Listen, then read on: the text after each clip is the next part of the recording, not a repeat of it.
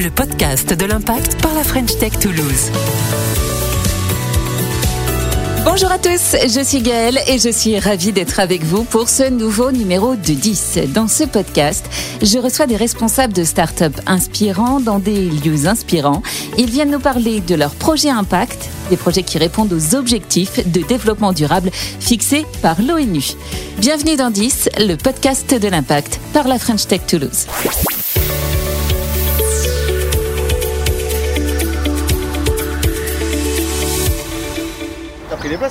Oui, oui, je, suis devant l'un des lieux scientifiques les plus touristiques de Toulouse. J'ai nommé la Cité de l'Espace.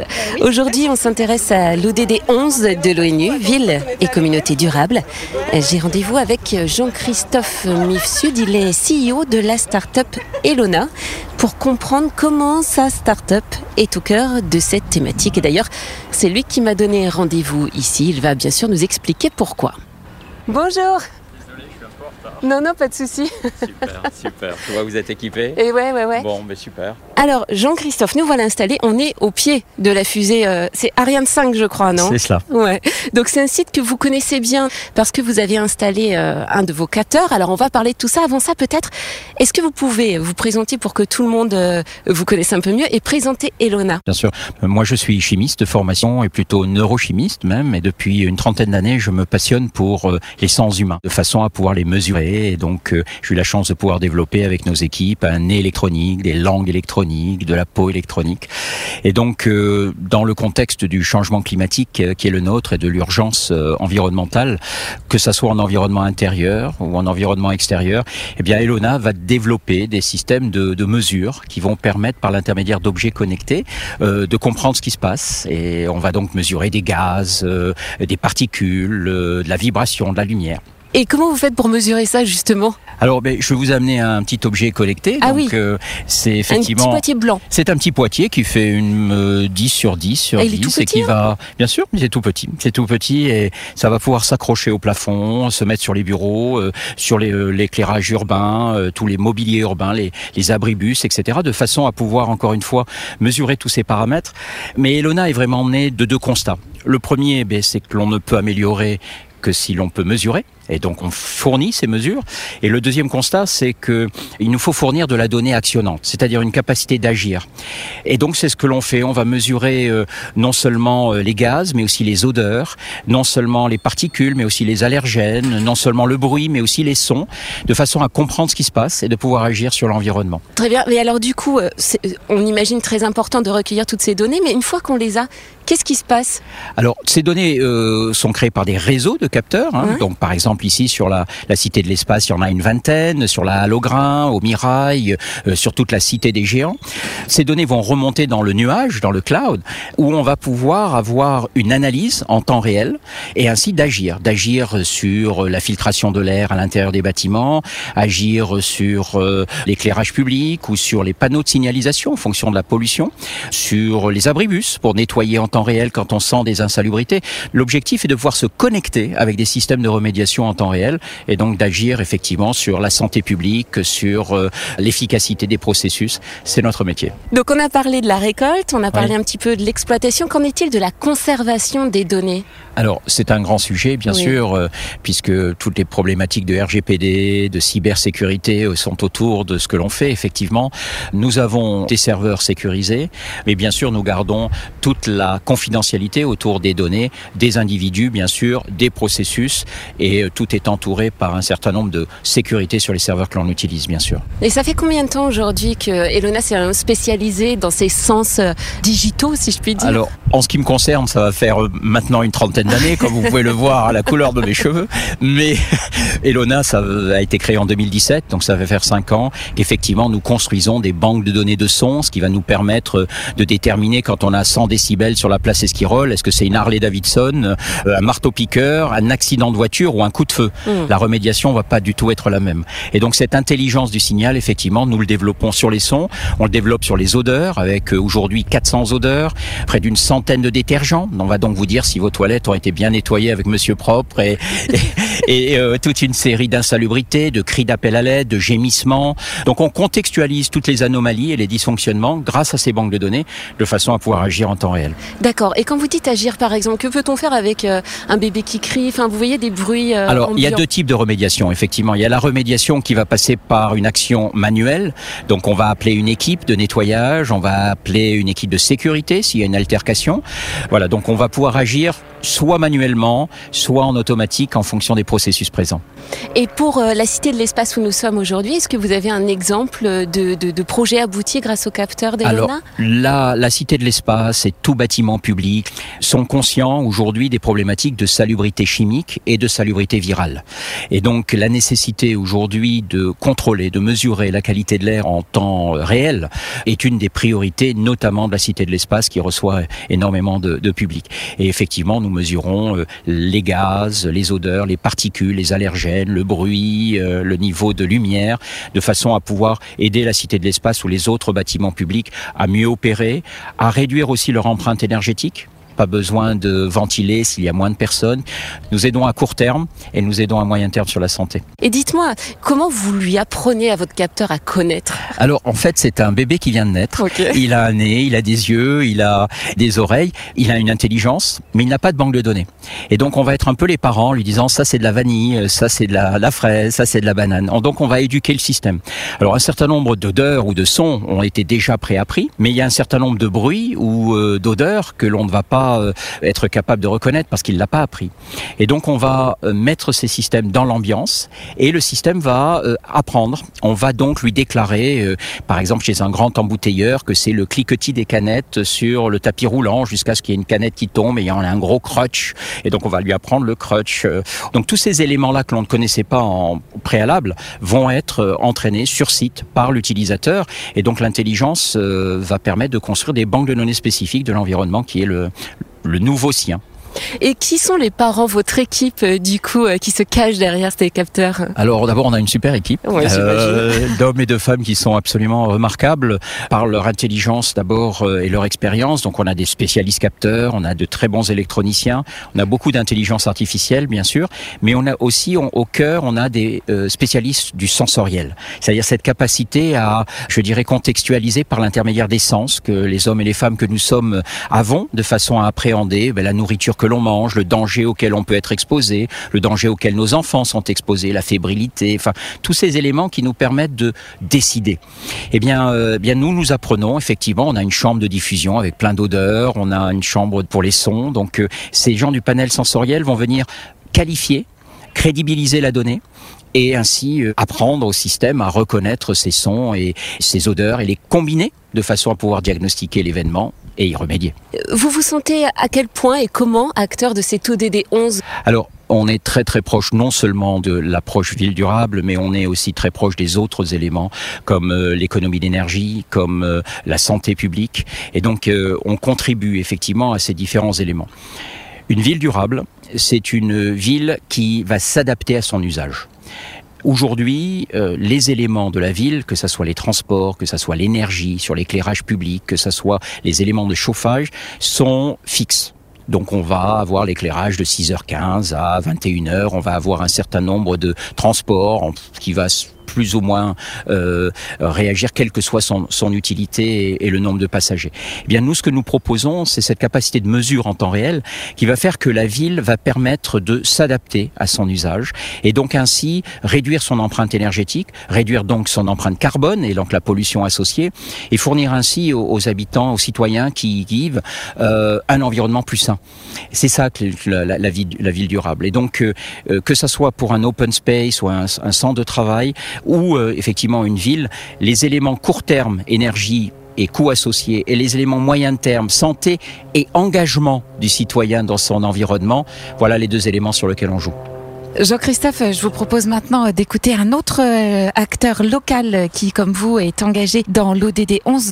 Notre euh, reporter Gianni nous emmène à la découverte d'Isidore.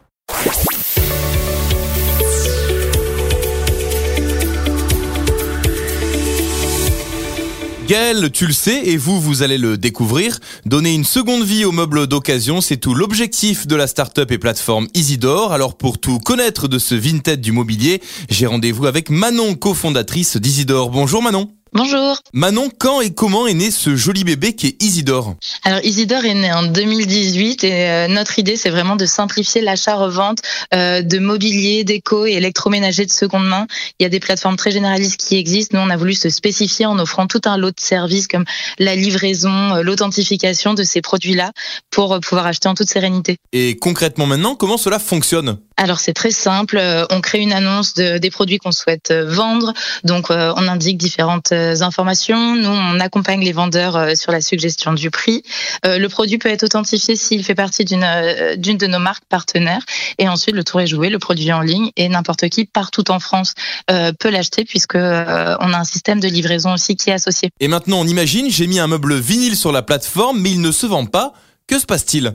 Alors si le si votre buffet ne se vend pas, euh, nous ce qu'on propose aussi du coup c'est de proposer une alternative. Donc à savoir on est branché avec des plateformes de dons comme euh, GIF par exemple et on leur on propose justement de mettre votre votre buffet sur une de ces plateformes de dons. Et maintenant avec la loi anti-gaspillage, hein, la loi AGEC, c'est toute la République qui est engagée dans cette lutte.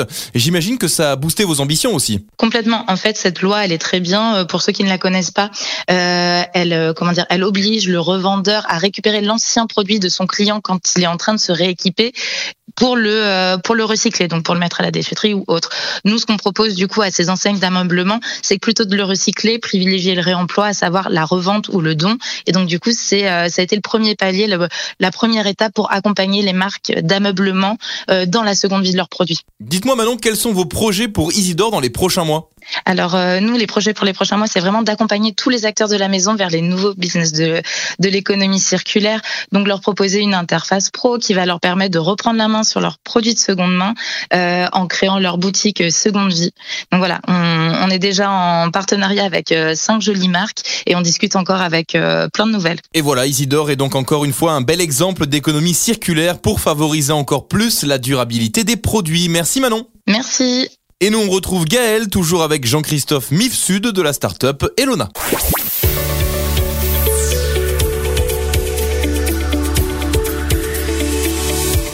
Alors on vient d'entendre donc euh, Isidore. La French Tech Toulouse compte dans son écosystème une cinquantaine de startups euh, qui répondent à cette ODD 11.